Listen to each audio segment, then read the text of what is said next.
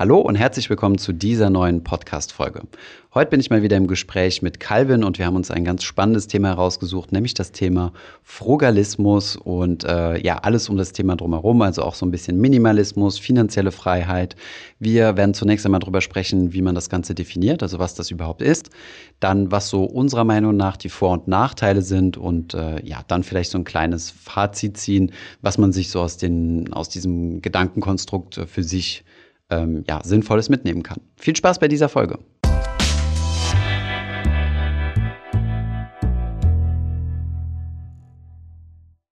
So, dann legen wir mal direkt los. Hi Calvin. Hey Thomas. Thomas, sag mal, was ist denn eigentlich Frugalismus? Ach so, so direkt ganz, ganz cash, direkt ins Thema. Okay, alles klar. Also Frugalismus, ja, ähm, muss jetzt zum Glück habe ich noch vorher ein bisschen Recherche betrieben. Also Frugalismus kommt ja vom englischen Wort frugal, das bedeutet ähm, bescheiden. Und Frugalismus ist quasi so eine Lebenseinstellung, wo du möglichst bescheiden lebst, mit dem Ziel, deine Sparquote sehr hoch, also hochzufahren, ja, eine mhm. sehr, sehr hohe Sparquote zu haben und äh, das Geld dann zu investieren, um dann möglichst früh in den Ruhestand gehen zu können, so Vorruhestand. Klingt so ein bisschen nach Rentnermäßig, aber ich glaube, das Ziel ist eher so eine finanzielle Freiheit. Und wenn du einen besonders frugalen, also bescheidenen Lebensstil hast, dann kommst du erstens schneller hin, weil du eine höhere Sparquote hast und zweitens brauchst du auch nicht so viel, weil, die, weil die Idee ist, dass du auch mit diesem ähm, bescheidenen Lifestyle dann nachher, sobald du in Rente bist, weiterlebst. Okay, ich also das gut so zusammengefasst. Weiß nicht, ob du eine Ergänzung hast. Ja, also ich, die Idee ist, dass du quasi mit 40 oder so in Rente gehst oder 50, manche auch mit 30. Und um das zu erreichen, äh, spart man sich einfach ganz, ganz viel von seinem Einkommen weg, legt das an auch in äh, häufig ETFs und ähm, hat eben damit den Vorteil oder die Idee ist, dass man damit dem Hamsterrad äh, entkommt mhm. und nicht mehr arbeiten muss und dann eben auch sparsam weiterleben kann. Weil natürlich ist es nicht so einfach äh, für die meisten Menschen mit einem Einkommen äh, so viel wegzusparen, dass sie äh, in diesen jungen Jahren, sage ich mal, mhm.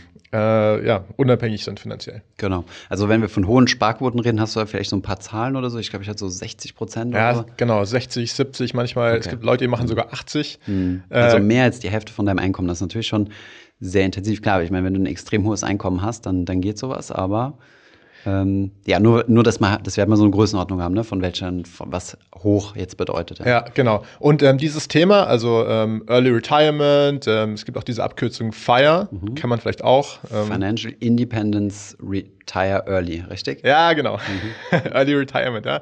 Äh, oder auch so Minimalismus, das sind so Themen, die, oder so Wörter, die alle in diese Richtung gehen. Mhm. Ähm, aber du hast es ja eben schon geklärt, äh, Frugalismus ist eigentlich dieser Begriff, der genau das erklärt. Fire ist, würde ich sagen, fast synonym zu verwenden, ehrlich ja, gesagt. Ich auch sagen, vielleicht ja. noch ein bisschen mehr, dass man sagen kann, ähm, ja, das ist. So diese Fire-Bewegung kommt ja so aus Amerika, ne? wurde auch angefeuert, Wortspiel, Achtung, von, äh, von Mr. Money Mustache. Ich kenne den, den bürgerlichen Namen jetzt mal nicht mehr, der das Ganze quasi losgetreten hat mhm. und auch den größten Frugalisten-Blog überhaupt hat. Und dann ist dieser deutsche Begriff Frugalismus meiner, meiner Meinung nach von Oliver Nölting geprägt worden, der auch äh, den, den, die Webseite Frugalisten hat. Also frugalisten.de, glaube ich, weiß nicht mehr genau. Mhm. Und ähm, von daher, ja, kann man definitiv synonym verwenden. Ja, okay. Ja, ist eigentlich eine super spannende Idee zu sagen, oder das träumen auch viele davon, sicherlich. Mhm. Du musst nie wieder arbeiten, du bist finanziell frei. Mhm. Ähm, bei finanzieller Freiheit denkt man ja normalerweise an die Millionen an den Lottogewinn. Mhm. Aber diese Leute sagen ja, nee, äh, wir machen das eben mit einem normalen Gehalt. Also zugegeben verdienen manche auch ein bisschen mehr. Das sind häufig äh, Entwickler oder Ingenieure. Mhm. Das ist, äh, glaube ich, ziemlich beliebt auch. Mhm. Und ähm, was ich ja faszinierend finde, ist, dass sie nicht nur davon sprechen, sondern sie auch durchziehen ne? und mhm. sehr, sehr diszipliniert sind dabei. Und äh, vielleicht können wir ja mal so ein bisschen erklären, wie das funktioniert, weil die meisten, wenn jetzt denken, ah, 50% Sparquote, 80% Sparquote, das kann ja überhaupt nicht sein. Mhm. Ähm, es gibt eine ganz gute Doku, äh, gerade von Oliver, ich glaube bei, ich weiß jetzt nicht mehr, wo das war, äh, Galileo oder sonst irgendwo. Und da sieht man halt echt, also der zieht es auch eiskalt durch mit seinem, mit seinem äh, frugalistischen Lebensstil. Mhm. Fortbewegung ist natürlich das Fahrrad. Okay, mhm. machen wir beide auch. Äh, wir haben beide auch kein Auto. Äh, in dem Punkt sind wir schon mal check äh, Frugalisten. Ähm, in einem Punkt, wo wir vielleicht nicht mehr so frugalistisch unterwegs sind, ist das Thema Ernährung. ich glaube, Frugalist kocht systematisch bei sich zu Hause. Wir gehen allein mittags, gehen wir ja schon essen und, und abends vielleicht auch nochmal. Und ähm, was, was sind sonst noch so Frugalisten? Das Thema, also was sie eigentlich machen, ist, sie schauen sich meistens erstmal die Ausgabenseite an. Genau, ja. Und checken die ganzen Sachen ab. Also Miete beispielsweise. Es gibt auch Leute, die dann in Tiny Houses wohnen und eben mhm. versuchen, diese, diesen Betrag der Miete bis zum letzten auszuquetschen. Mhm. Äh, du hast es ja schon gesagt gehabt, Ernährung ist auch so ein Thema, also mhm. Bohnen und Reis. Mhm. das ist jetzt das Extrembeispiel, aber man mhm. versucht einfach unnötige Ausgaben, Konsumausgaben vor allem zu vermeiden, mhm. was ja erstmal nicht ganz verkehrt ist. Ähm, aber oder kommen wir vielleicht auch langsam zu den, zu den Punkten, wo es auch äh, extrem werden kann. Es gibt auch Leute, die mhm. dann sagen, äh, ja, ich kaufe jetzt kein Waschmittel ein, sondern benutze mhm. irgendwelche. Mach das selbst. Mhm. Ja, genau, mach's von Hand und so weiter. Ja, was gibt es denn noch vielleicht für Praktiken, äh, über die du gestolpert bist? Hast du irgendwas im Kopf mm. noch? Oder? Ja, weiß ich nicht so genau, aber wie, wie du ja gesagt hast, ne, also es wird halt jede Ausgabe auf den Prüfstand gestellt, was ich persönlich sehr gut mhm. finde. Ne? Also das, das, sollte man grundsätzlich in seinem Leben vielleicht machen. Ähm, und dann fängst du natürlich beim größten Block an. Das äh, größte ist natürlich Wohnen, ist klar. Ich glaube, mhm. bei, bei, bei jedem so ein Budget oder bei den meisten Menschen im Budget so das Allergrößte. Mhm. Dann äh, das Thema Ernährung. Es geht jetzt, glaube ich, nicht nur darum, Reis und, und Nudeln zu essen, sondern halt, äh, isst du zu Hause oder isst du äh, auswärts? Das mhm. ist, glaube ich, schon mal ein Riesenunterschied. Ähm, ansonsten mehr Dinge fallen mir auch nicht ein. Also Fortbewegung, klar, das Auto, ne, frisst natürlich mhm. extrem Geld. Ansonsten ähm, Haare selber schneiden vielleicht. Nee. ja, das wird vielleicht jetzt ein bisschen weit gehen. Damit würden wir vielleicht die Frugalisten so ein bisschen in, in so eine Autistenrolle stellen. Nee, aber ich meine, grundsätzlich ist es mal interessant und zu sagen, okay, mir ist es wichtig, dass ich meine Ausgabensituation durchleuchte mhm.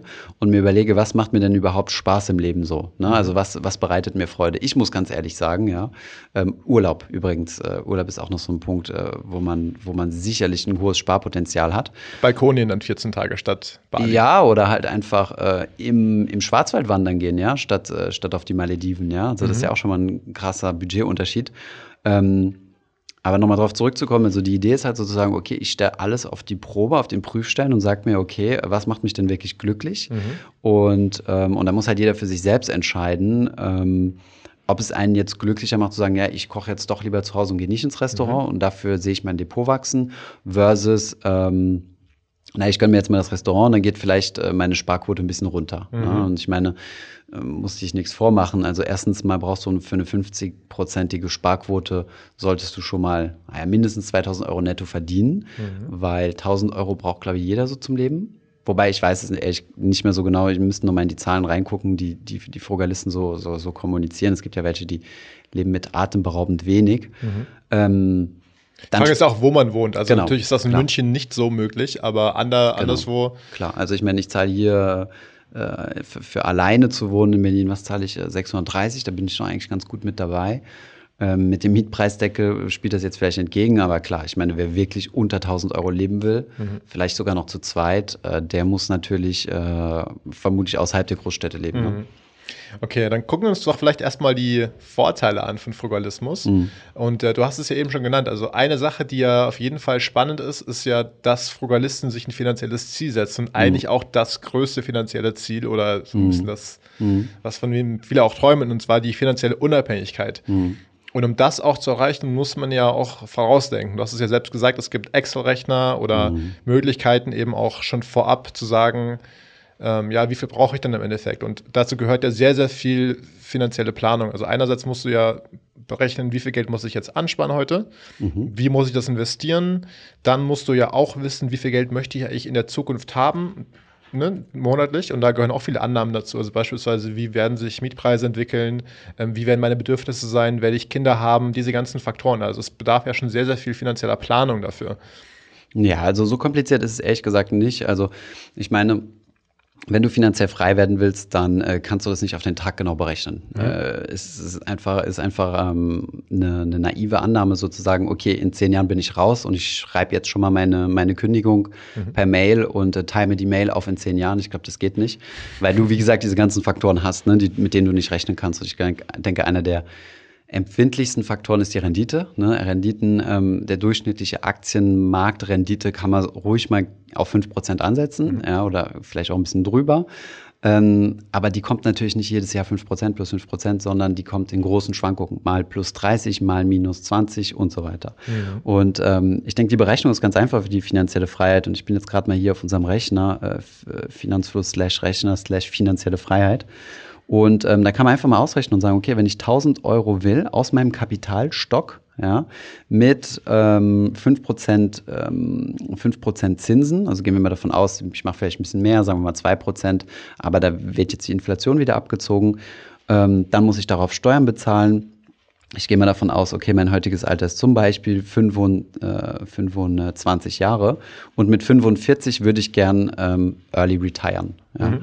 beziehungsweise finanzielle Freiheit, ähm, genau diesen, diesen Frugalistenstatus erreichen. Ne? Das heißt, ich habe 20 Jahre Ansparphase, also von 25 bis 45 mhm. und mein bereits vorhandenes Kapital, sagen wir mal, ist 0 Euro, weil ich komme jetzt als 25-Jähriger gerade aus dem Studium, habe ein gutes Studium gemacht, ne? also damit ich auch ein bisschen was auf die Seite legen kann berechnen, dann müsste ich ab heute ähm, 921 Euro jeden Monat auf die Seite legen. Und dann würde ich laut Hochrechnungen zu meinem 45. Lebensjahr 325.000 Euro Kapital zur Verfügung haben. Das heißt, mein Kapitalstock ist, und das wird viele sehr wahrscheinlich ähm, erstaunen, ja, ein, eine Drittelmillion in Anführungszeichen, also 325.000.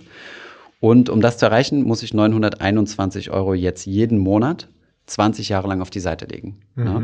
Und dann habe ich eine feste Rente, also dann kann ich quasi ähm, davon ausgehen, dass ich ohne mein Kapital zu verzehren jedes Jahr 1200 Euro ausbezahlt, äh, sorry, 12.000 Euro ähm, an Kapitalgewinn erziele, sprich 1000 Euro jeden Monat zum Leben mhm. habe. Okay, das heißt, mal kurz zusammengefasst, äh, ab diesem Zeitpunkt fasse ich diese knapp äh, Viertelmillion, bisschen mehr, 300.000, ja. die fasse ich nicht mehr an, Genau. Und nur von den Zinserträgen kann ich dann leben. Und von der Dividendenausschüttung beziehungsweise von den Kursgewinnen darf ich Teilverkäufe tätigen, genau. Okay. Aber im Durchschnitt sollte das äh, ungefähr ähm, mein Kapital erhalten, also nicht, äh, nicht verkonsumieren. Mhm. Ne? Und jetzt siehst du aber, 921 Euro ist natürlich ein happiger Betrag. Ne? Also mhm. Also wer kann 921 Euro auf die Seite legen? Ähm, wie gesagt, du musst dann, um das zu schaffen, vermutlich das Doppelte verdienen. Dann bist du bei einer 50-prozentigen Sparquote. Ähm, ist sportlich. Du lebst aber auch wie ein Student, also oder noch, also je nachdem, auf die, auf die Umstände haben wir ja. schon gesagt, das ist äh, sehr, sehr sportlich, aber. Mhm. Aber, und dann hat es natürlich noch eine Annahme, und zwar, ja. dass du ab deinem 45, also erstens mal bis zu deinem 45. Lebensjahr, vielleicht verdienst du bis dahin ja mehr. Das heißt, du kannst dann deine gesamte äh, Einkommenssteigerungen auf die Seite packen, um deine finanzielle Freiheit schneller zu erreichen oder mhm. dieses Early Retirement. Und dann ist aber die weitere Bedingung, dass du ab deinem 45. Lebensjahr auch in Anführungszeichen nur 1000 Euro zur Verfügung hast. Mhm. Also, ja, das sind jetzt mal so die Annahmen, um es einfach mal so ein bisschen durchgerechnet zu haben. Es gibt natürlich auch noch andere Rechner, die andere Annahmen haben und so, aber mhm. ähm, ja, einfach nur mal, um in Zahlen zu verstehen, was das Ganze überhaupt bedeutet. Okay. Findest du, dass das schwierig klingt oder nicht?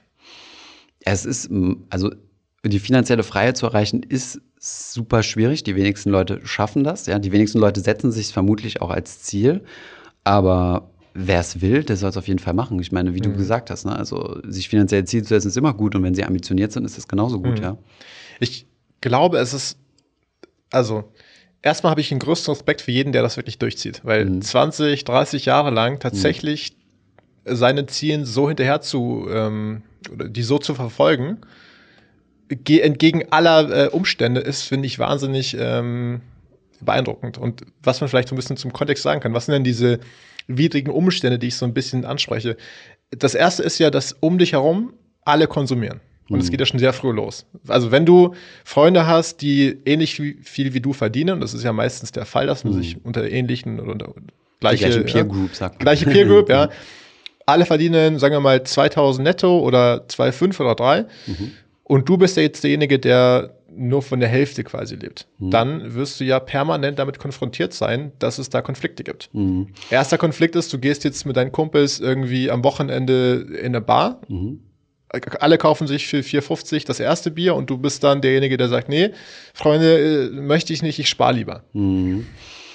Gut, ich meine, diesen so sozialen Druck kannst du natürlich immer haben. Ja, angenommen, du bist jetzt zum Beispiel, äh, ich war zum Beispiel, als ich in, in, in, in Deutschland an der Privatuni studiert hatte, auch in einem Umfeld, wo äh, wo ich äh, mit Kommilitonen war, die vielleicht ein bisschen mehr Geld von Haus aus hatten, ja, aber mhm. es gab auch die anderen, die, die ein bisschen ähm, ähm, verantwortungsvoll mit dem Geld umgehen mussten, weil sie sich ihr Studium selbst finanziert haben. Also mhm. ich denke, deine Peer Group wirst du immer finden und wenn du Frugalist bist, dann wirst du dir auch vermutlich frugalistische Freunde finden oder die halt ja. einfach so einen Ansatz haben. Ne? Aber ist auf jeden Fall ein valider Punkt, den ja. du sagst. Ja. Und das Zweite ist natürlich auch, äh, mit Familie geht das nicht, ne?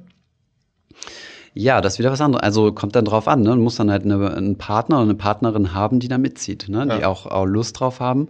Ähm, ist aber wie immer ähm, im, im Leben, ne? also auch bei, was die Finanzen angeht, du, du solltest idealerweise eine Partnerin haben oder einen Partner, mhm. der, äh, der mitzieht und mhm. bei deinen finanziellen Entscheidungen. Ja, es bringt nichts, wenn einer voll das Geld auf den Kopf haut und der andere super sparsam ist und dann sagt der eine, ja, ich würde gerne heiraten, ähm, ich würde gerne so eine kleine Hochzeit im kleineren Kreis für 5000 Euro machen und der andere, du bist verrückt, es müssen mindestens 50.000 mhm. sein. Ähm, allein mein, mein Anzug kostet schon 10 oder sowas, weißt du? Also diesen Konflikt hast du ja überall, aber du hast natürlich recht, es kann natürlich nochmal verstärkt sein, wenn du wenn du so ähm, bescheiden leben willst, in Anführungszeichen. Ich habe nochmal eine ganz kleine Rechnung einmal aufgemacht, mhm. weil du gesagt hast, so einen langen Zeitraum, ne, musst du das Ganze durchziehen. Ich habe es jetzt mal fünf Jahre verkürzt, also sagen, ich will mit 40 die äh, Early Retirement haben, also von 25. bis zum 40. Lebensjahr, also habe ich nur 15 Jahre Zeit, dann steigt meine ähm, Sparrate, also was ich jeden Monat sparen muss, auf 1300 Euro. Ah, okay, also alle, die das machen wollen, fangt jetzt mal am besten heute an oder gestern, weil. nee, ja, also wie gesagt, also die fünf Jahre machen natürlich schon einen gigantischen Unterschied. Ne? Und wenn wir nochmal fünf Jahre hinzurechnen, also sagen, statt 45 äh, will ich es jetzt mit 50 Jahren erreichen, dann sinkt es schon mal auf 660 Euro. Mhm. Also ist schon mal, schon mal günstiger. Also nur mal so ein bisschen so ein ganz kleines Zahlengefühl haben. Finde ich halt immer wichtig bei sowas, ne? Absolut, dass, dass ja. man sowas sich durchrechnet und nicht irgendwie träumt und sagt, äh, also klar, träumen ist natürlich immer gut, ähm, aber dann auch konkretisieren. Ne? Mhm, mhm. Okay.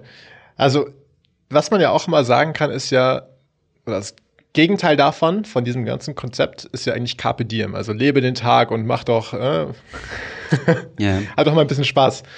Da sind wir aber auch keine großen Freunde von, ne? weil ich meine, äh, du musst ja irgendwie deine, deine Altersvorsorge aufbauen und äh, so mhm. hundertprozentiges Carpe Diem, weiß ich nicht, wer sich das erlauben kann, außer diejenigen, die schon finanziell frei sind und sagen, ähm, das, was jeden Monat, was ich mir budgetiert habe, das haue ich raus. Mhm.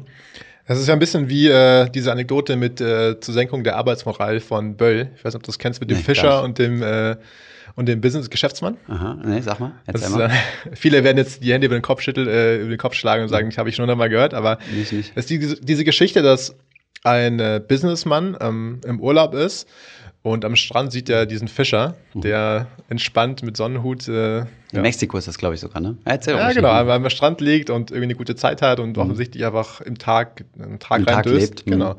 Und dieser Geschäftsmann ist so verwundert und, und geht auf ihn zu und spricht ihn an und sagt: Hey, wieso, wieso schläfst du denn jetzt hier? Wieso strengst du dich da nicht an. Ne? Wenn du jetzt hier mal ordentlich ein bisschen mal ranklotzen würdest und nicht hier den ganzen Tag äh, pennst, mhm. dann könntest du ja mehr Fische fangen. Und wenn du jetzt mehr Fische fangen würdest, dann könntest du ja morgen oder übermorgen dir irgendwann mal ein besseres Boot holen und bessere mhm. Netze und so weiter. Mhm.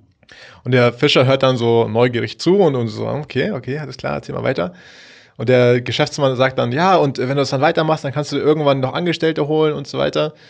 Äh, und dann sagt er genau, warum? Warum soll ich das überhaupt machen? Also ist mir wieder mhm. eingefallen. Und dann sagt er, ja, dann kannst du eine Fischfabrik machen und so weiter. Und genau, es wird immer, immer besser und du merkst, mhm. dieser Geschäftsmann äh, lässt seine Expertise mit einfließen. Ja.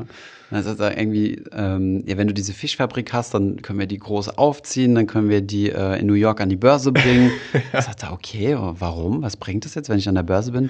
Naja, dann kannst du einen Exit machen, kannst das Ding für Multimillionen äh, an der verkaufen und äh, genau, bist der Multimillionär. Ja, und dann sagt er, wofür? Genau, und dann, ja, du und musst dann, jetzt die Pointe auflösen. Unsere Geschichte Bestes erzählt, ja. Er sagt dann, ja, wofür?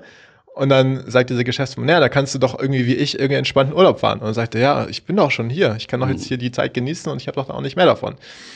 Natürlich ist diese Geschichte, äh, hat eine Pointe, klingt sehr, sehr überzeugend, mhm. aber natürlich kann man sich die auch äh, hier so ein bisschen stellen. Ne? Also die, die Frage ist ja, die Annahme dieser Frugalisten ist ja, dass Arbeit erstmal was Schlechtes ist. Hm. Und was machst du denn eigentlich, wenn du es dann doch erreicht hast, dieses Ziel? Und du hattest ja in der Intro auch schon angesprochen gehabt, dass Leute, die das erreichen, also zum Beispiel dieser Money, Master, Money Mustache, mhm.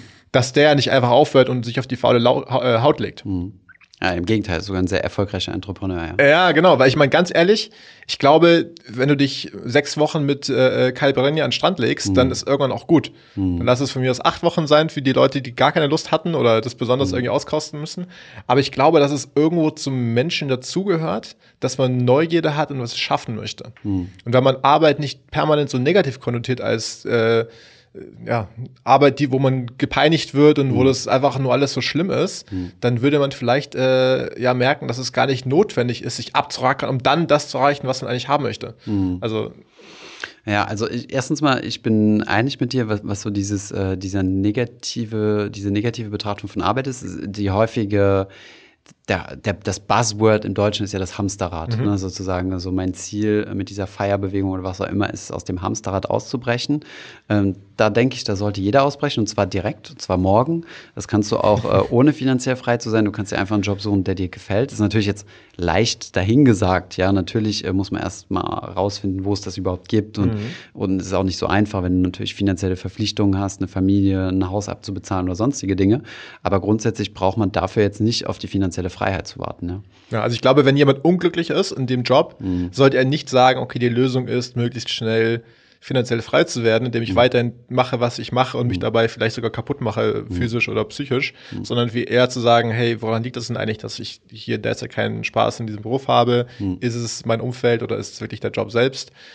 und da dran arbeitet. Also ich glaube, man muss einfach sehr aufpassen, dass man nicht diesen, diesen Trugschluss Aus falscher Motivation heraus. Genau. Ich sage jetzt auch nicht, dass alle Frugalisten so denken. Ich weiß ja. auch, dass es genug Leute gibt, die das äh, machen und sehr glücklich machen. Aber ich glaube, ähm, das ist ein Aspekt, dass man aufpassen sollte. Und mhm. äh, wo wir noch bei psychischer und physischer Gesundheit sind, was mir auch in den Sinn gekommen ist, ist, dass äh, es gibt eine Korrelation zwischen Einkommen und Gesundheit. Also Hartz-IV-Bezieher beispielsweise. Mhm. mhm. 40 Prozent davon, das ist eine Zahl, die ich gelesen habe, mhm. haben ähm, psychische Krankheiten. Mhm. Äh, und das liegt unter anderem an dem permanenten Stress, den sie verspüren, weil sie äh, ja, sich immer Sorgen um Geld machen müssen. Mhm. Und auch, weil mit äh, weniger Einkommen auch Gesundheit und Ernährung, Sport und so weiter viel weniger gemacht Leidet. wird. Mhm. Ähm, ich glaube, dass wenn man das bewusst macht und klug plant, dass man auch mit wenig Geld äh, gesund, äh, sich gesund ernähren kann. Mhm. Aber ich glaube auch, dass es die Gefahr gibt, wenn du nur guckst, dass du deine Kosten minimierst bei, bei der Ernährung, mhm. dass du dich einseitig ernährst und dass mhm. du dann zum Beispiel sagst, ey, was ist denn billig? Billig ist Zucker und Fett mhm. und ergo werde ich mich damit äh, äh,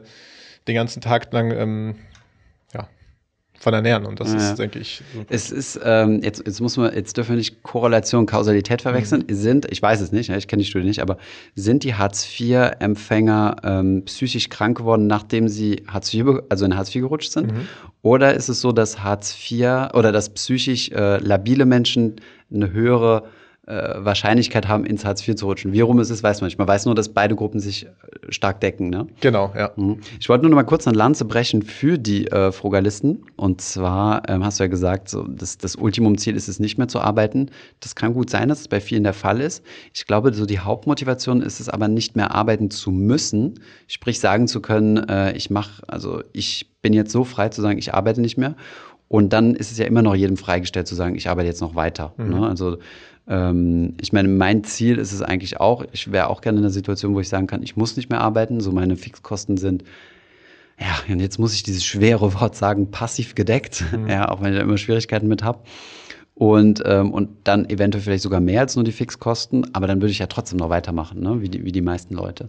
Aber diese Freiheit zu haben, okay, ich schreibe dann mal ein Buch und grab mich mal sechs Monate ein und brauche mir keine Gedanken darüber zu machen, was in den sechs Monaten passiert, das ist natürlich was, das man sich erarbeiten muss. Mhm. Okay, ich habe auch noch mal einen guten Punkt, äh, den, ich, den ich spannend finde beim Frugalismus. Und zwar, du hattest ja eben gesagt gehabt, dass es diesen, dieses äh, nicht mehr gezwungen werden gibt. Mhm. Und äh, wir sind ja schon auch in einer Gesellschaft, in der es eine große Angst gibt vor Arbeitslosigkeit und Armut. Weil du alles verlieren kannst, theoretisch. Also mit Hartz IV bist du ja, kannst du ja, auch wenn du Vermögen angespart hattest, kannst mhm. du ja dein Vermögen verlieren. Mhm. Also hast du, glaube ich, bis 8000 Euro, so hast du eine Frei, einen Freibetrag in dein Vermögen. Also du musst, bevor du überhaupt Hartz IV bekommen kannst, musst du dein Vermögen verkonsumieren, also nutzen. Genau, genau. Ausgeben das heißt, äh, du kannst in die Armut fallen, ja, mhm. und, und, viele Leute haben ja auch Angst davor mhm. und verlassen deswegen ihren Job auch mal nicht und so weiter. Ähm, es gibt im Stoizismus, also diese Philosophie, auch äh, die Bewegung oder es gab die Theorie, dass es sinnvoll sei, äh, von sehr, sehr wenig zu leben. Mhm. Also tatsächlich sich von eine Zeit lang von Linsen und Bohnen zu ernähren und am Boden zu schlafen mhm. und sich nur mit äh, ja, alten äh, Kleidungen, Kleidungsstücken anzukleiden. Mhm. Und die Idee ist, dass du dann sagst, ist es wirklich das, vor dem ich Angst hatte? Mhm. Ne, du bist am tiefsten Punkt, mhm. faktisch. Achso, du besetzt dich ja? quasi bewusst, das ist wie so eine, wie so eine Schlangenphobie ja. und du lässt dir mal eine Schlange auf die Schultern legen. Um Ganz genau, ja. Okay. Und ähm, ich habe das Gefühl, dass so ein frugalistischer Lebensstil dir auch die Angst nimmt, weil mhm. du merkst, ah, warte mal, ich ernähre mich ja oder ich lebe ja sowieso schon wie jemand mit sehr, sehr wenig. Mhm. Und schlimmer als das wird es ja nicht. Mhm. Also, ja, weiß ich nicht. Also, also, wenn man sich jetzt die Frugalisten mal anschaut, erzählen die natürlich von einem sehr reichen Leben. Mhm. Ja, also im Sinne von reich äh, äh, an, in anderen Dingen, ne? in mhm. freundschaftlichen mhm. Beziehungen und, und solchen Dingen und dass man sich halt an Kleinigkeiten erfreuen kann. Also, wenn man jetzt sagt, dass irgendwie wandern gehen äh, im Schwarzwald mhm. eben äh, rein monetär weniger, äh, weniger wertvoll ist als jetzt zum Beispiel ein Ausflug in die Malediven. Mhm. Und dann sagen, okay, äh, wir geben uns halt, also wir schöpfen halt äh, Glück quasi aus den kleineren Dingen, ja. Mhm. Genau, aber ich meine, eigentlich könntest du ja auch sagen, einfachste Art und Weise, äh, diesen Lebensstil zu führen und ne, mhm. ganz, es ist ein bisschen zynisch auch, aber ist ja Hartz IV eigentlich, ne, weil du bekommst ein sehr, sehr, hast sehr, sehr wenig Geld, mhm. aber äh, du könntest ja bis dein Lebensende, natürlich gibt es auch Sanktionen, es wird noch mehr gekürzt, aber du könntest mhm. trotzdem davon überleben. Du könntest mhm. mit diesem Geld Essen, äh, äh, Miete und so weiter würde gedeckt werden, ganz bisschen, ich glaube ich, ein Euro für Bildung oder so im Monat, mhm. also lachhaft, aber du ja. würdest damit um die Runden kommen. Ja. Und ich bin überzeugt davon, dass es einige Frugalisten gibt, die das vielleicht sogar als Challenge sehen und sagen, ich kann das und ihr könnt mir nichts mehr, weißt du? Das ist lustig. Also ich habe es bisher noch nie gehört, aber es ist auf jeden Fall ein neuer Ansatz. Vielleicht, äh, vielleicht haben wir jetzt äh, die, die neue kalvinistische Variante von, äh, von Frugalismus entworfen ja. zum Vorbeigehen. Okay. Natürlich möglich, klar. Ja. Was ich aber so ein bisschen schwierig finde an Frugalismus, ich meine, es ist sehr verallgemeinert immer. Ne? Es gibt Leute, die machen das und sind extrem glücklich und erfüllt damit. Und ich finde es unglaublich toll, dass Leute das machen. Das habe ich mhm. ja vorhin gesagt.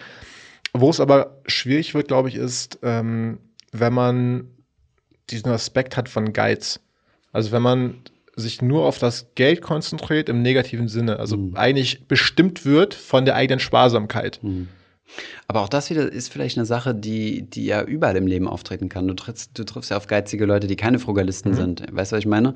Klar, ich meine, das ist eine, meiner Meinung nach auch, ich bin völlig d'accord mit dir, eine der schlimmsten Eigenschaften, die man haben kann, also sowohl aus finanzieller Sicht als auch aus charakterlicher, ist Geiz, ja, weil ähm, du schränkst dich damit auch so sehr ein und, und machst damit meiner Meinung nach Geld für dich zu was Negativem. Mhm. Weil, es, weil im Endeffekt das Geld ja dann das ist, was dich in deiner Freiheit beschneidet, statt mal zu sagen, hey, komm, ich lade euch mal alle ein, Freunde mhm. und äh, ja, keine Ahnung.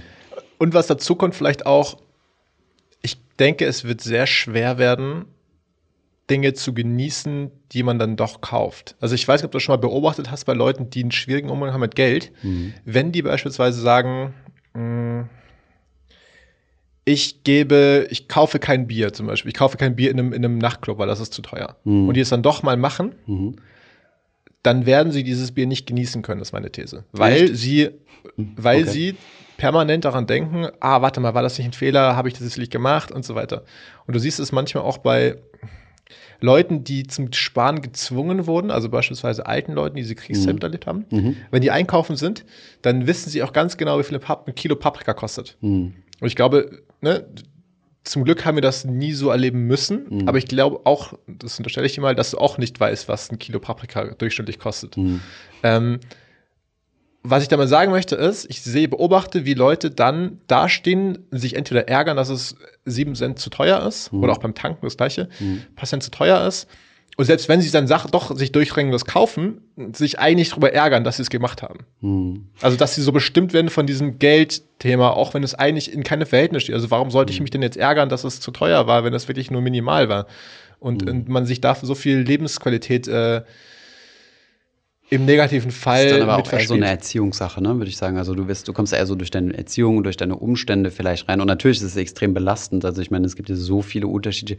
Es geht aber meiner Meinung nach auch genau in dieselbe Richtung wie Leute, die sich überhaupt gar keine Gedanken über das mhm. Thema Geld machen und sagen, hey, äh, ich verpulver jetzt einfach, äh, ich habe jetzt noch Geld auf dem Konto und äh, es ist und sich dann nicht bewusst sind, dass es erst der 18. des Monats ist und noch zwölf Monate durchgehalten mhm. werden muss und in die Dispo reinkommen. Mhm. Aber sowohl so in Anführungszeichen so, so, so Geizcharaktere, die sich an nichts erfreuen können, als auch so Leute, die halt einfach so sinnlos rauspulvern, in mhm. Anführungszeichen. So, solange Geld auf dem Konto ist, ist ja alles gut.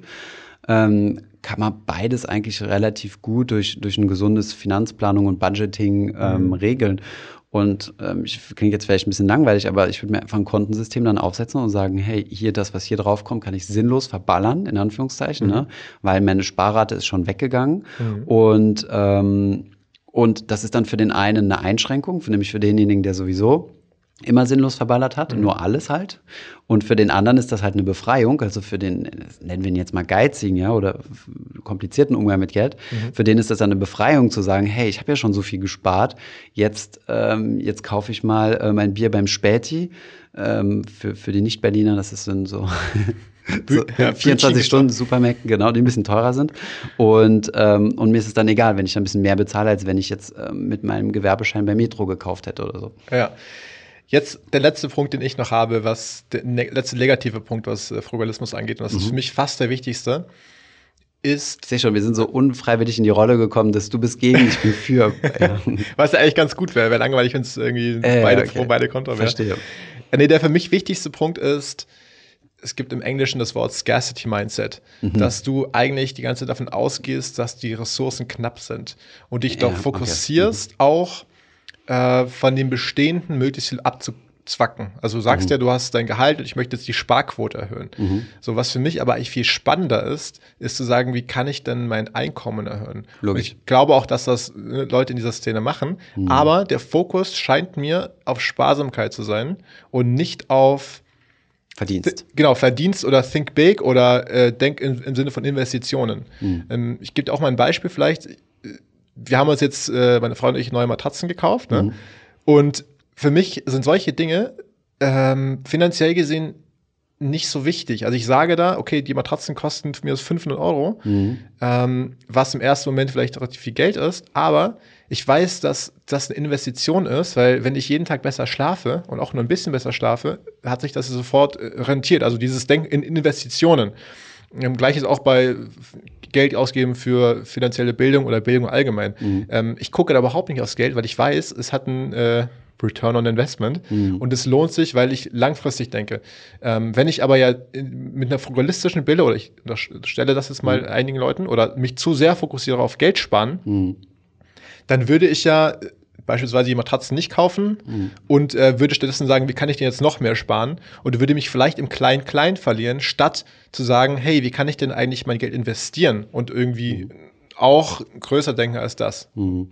Gut, du hast jetzt eine relativ verhältnismäßig große Investition angesprochen. Im Klein-Klein wäre für mich jetzt so zum Beispiel verschiedene Tankstellen anfahren, um zu gucken, wo man zwei Cent günstiger tanken kann. Mhm. Ähm, vielleicht aber nochmal zu deinem Matratzenbeispiel. Es bewegt sich ja trotzdem in deinem Budgetrahmen. Ne? Und von mhm. daher kannst du ja sagen, ähm, ist okay, ich schaue da jetzt nicht drauf. Wenn mhm. jetzt zum Beispiel, wenn du jetzt zum Beispiel angenommen, du, du kaufst jetzt irgendein Bildungsprodukt oder so, mhm. was äh, 3000 Euro kosten würde, mhm. da würdest du halt schon mal äh, überlegen und den Nutzen und den Nutzen ab, so eine Nutzenabwägung mhm. hast du ja immer, ne? Und dann halt mal überlegen, ob sowas passt oder nicht. Aber was du eingangs gesagt hast, so das Thema zu sehr aufs Sparen konzentrieren, ist natürlich definitiv ein Ding. Ne? Also beim Sparen kannst du auf eine maximale Sparquote von 100 Prozent kommen, kannst mhm. nämlich alles sparen, was du hast. Dann kannst du von nichts mehr leben, also hast nichts mehr zum Ausgeben.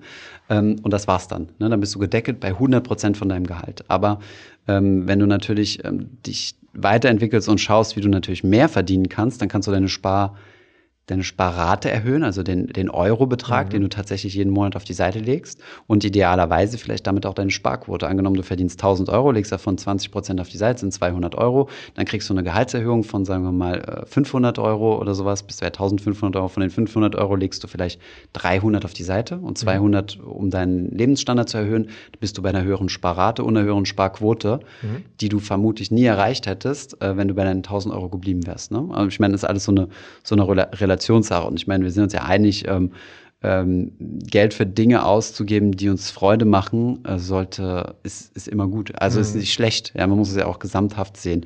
Ähm, solange sich das im entsprechenden Budgetrahmen bewegt. Ne? Wenn du sagst, äh, angenommen, du sagst jetzt, ich weiß jetzt nicht, warum das heute so in meinen Kopf eingebrannt ist, aber bei deinem Maledivenurlaub, ja, ich äh, plane selbst nicht in die Malediven zu fahren und habe es auch nicht gemacht, aber der dann mal so, keine Ahnung, 15.000 Euro kostet Hätte dieser Urlaub einen positiven Impact auf dich als Person, auf deine Gesundheit, auf dein mentales Wohlbefinden? Ja, vermutlich schon.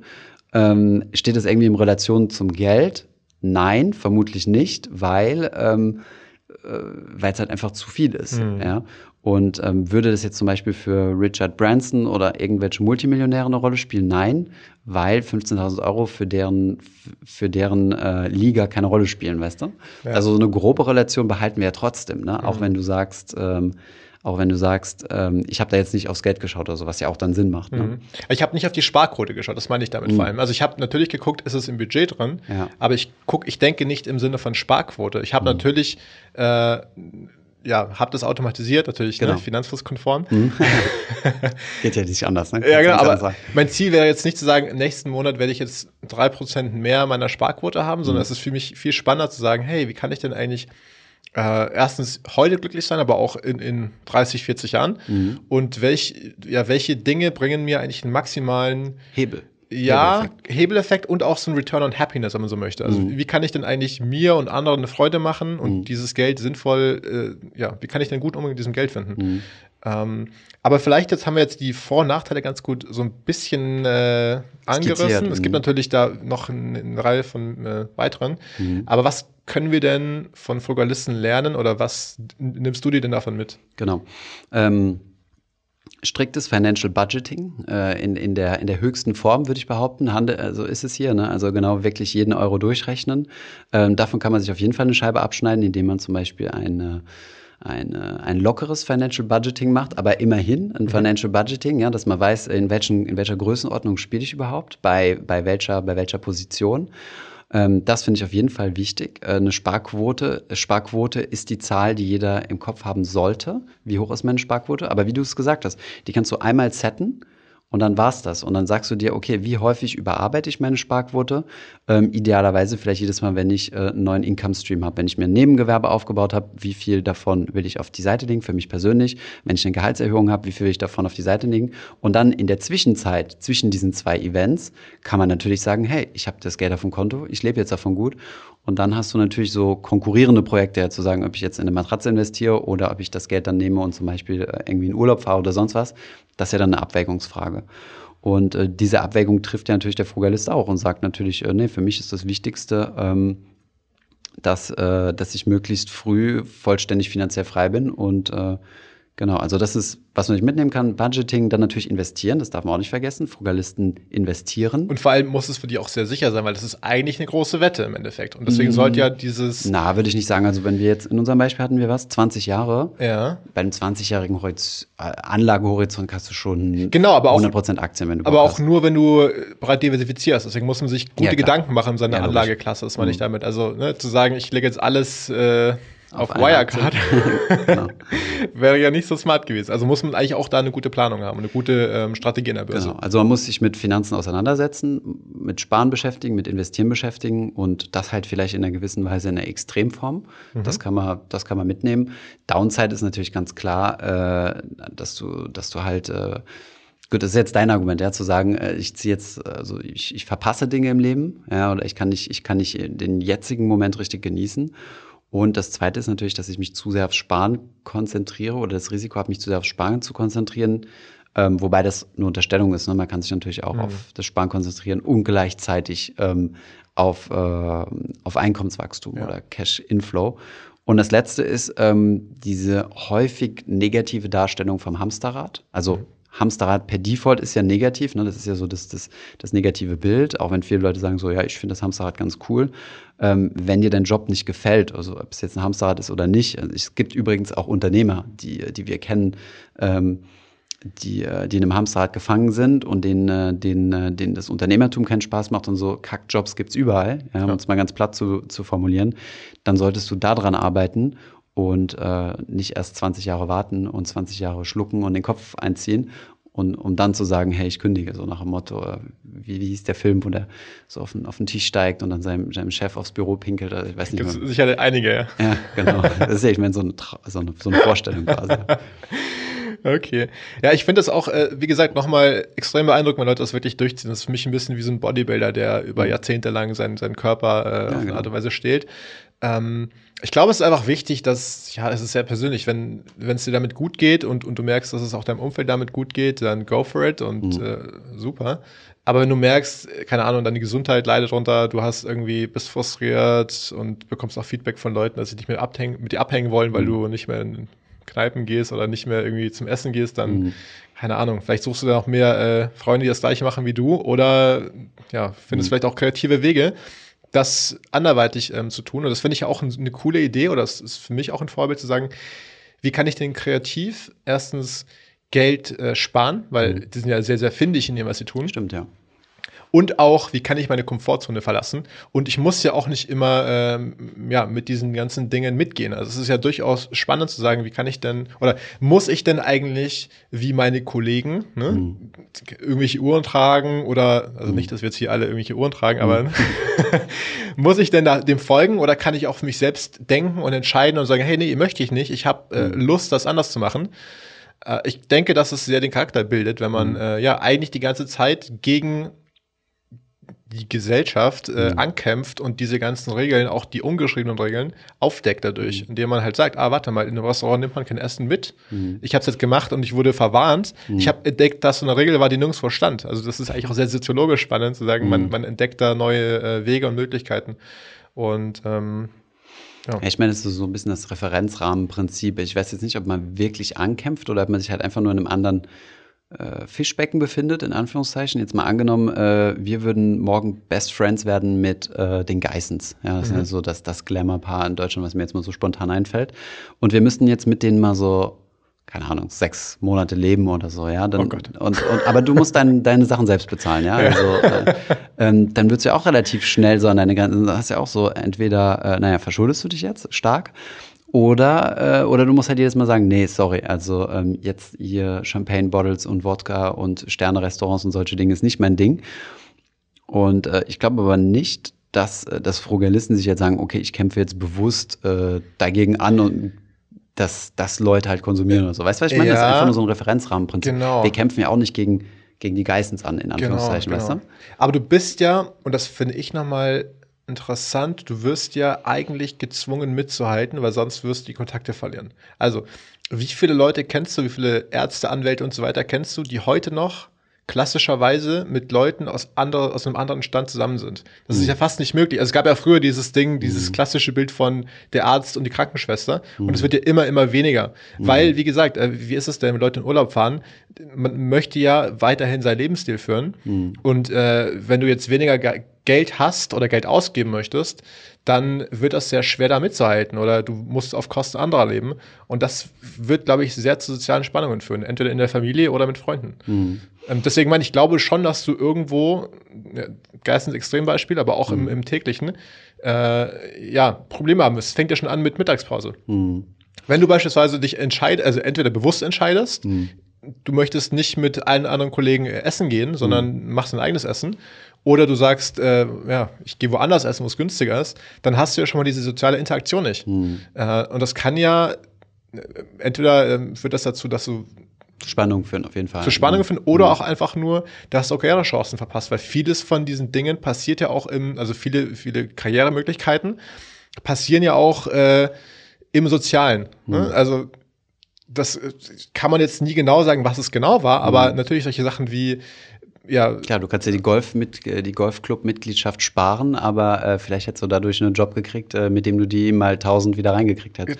Ist ja. schon klar, ne? Das kann man halt nicht messen. Aber weißt du was? Ich glaube, was wir äh, wir laufen jetzt gerade darauf hinaus, äh, mal mit einem Frugalisten sprechen zu müssen. und äh, ich bin mal gespannt, was das Feedback zu dieser Folge hier sein wird aus der Frugalisten-Community. Und äh, wenn es da welche gibt, die sich die sich die Haare ausraufen und sagen, um Gottes Willen, was haben die für ein verschobenes Bild, dann äh, dann sollten wir mit einem sprechen, oder? Wie siehst du ja, das? Schreibt uns doch mal eine E-Mail, äh, bitte keine keine, Kommentare bei iTunes von wegen schlechtester Podcast ever. Nee, wir sprechen gerne mit euch. ja, wäre nur mal interessant. Ja, ich meine, ja, können wir gerne mal machen. Okay, E-Mail geht an? Äh, podcast.finanzfluss.de. Okay, spannend, cool. Genau, top. Ja, gut, danke, Calvin, äh, für, deine, für deine ausgiebige Recherche und äh, dass du dir so viel Gedanken zum Thema gemacht hast. Ähm, ja, finde ich gut. Ich denke, wir haben gut äh, zwei Positionen einnehmen können. Ja, danke dir, Thomas. Ich hoffe, diese Podcast-Folge hat dir gefallen. Wenn ja, dann zöger doch nicht in deinem Umfeld über diesen Podcast zu sprechen, bei Freunden und Bekannten. Ich denke, es gibt auch in deinem Umfeld viele Menschen, die sich für das Thema finanzielle Bildung interessieren oder interessieren sollten. Wenn du auf iTunes bist, würden wir uns auch freuen, wenn du uns eine positive Bewertung dalässt. Das hilft uns, den Podcast noch einfacher auffindbar zu machen. Alle wichtigen Links und Verweise findest du wie immer in den Show Notes zu diesem Podcast. Vielen Dank fürs Zuhören und bis zum nächsten Mal.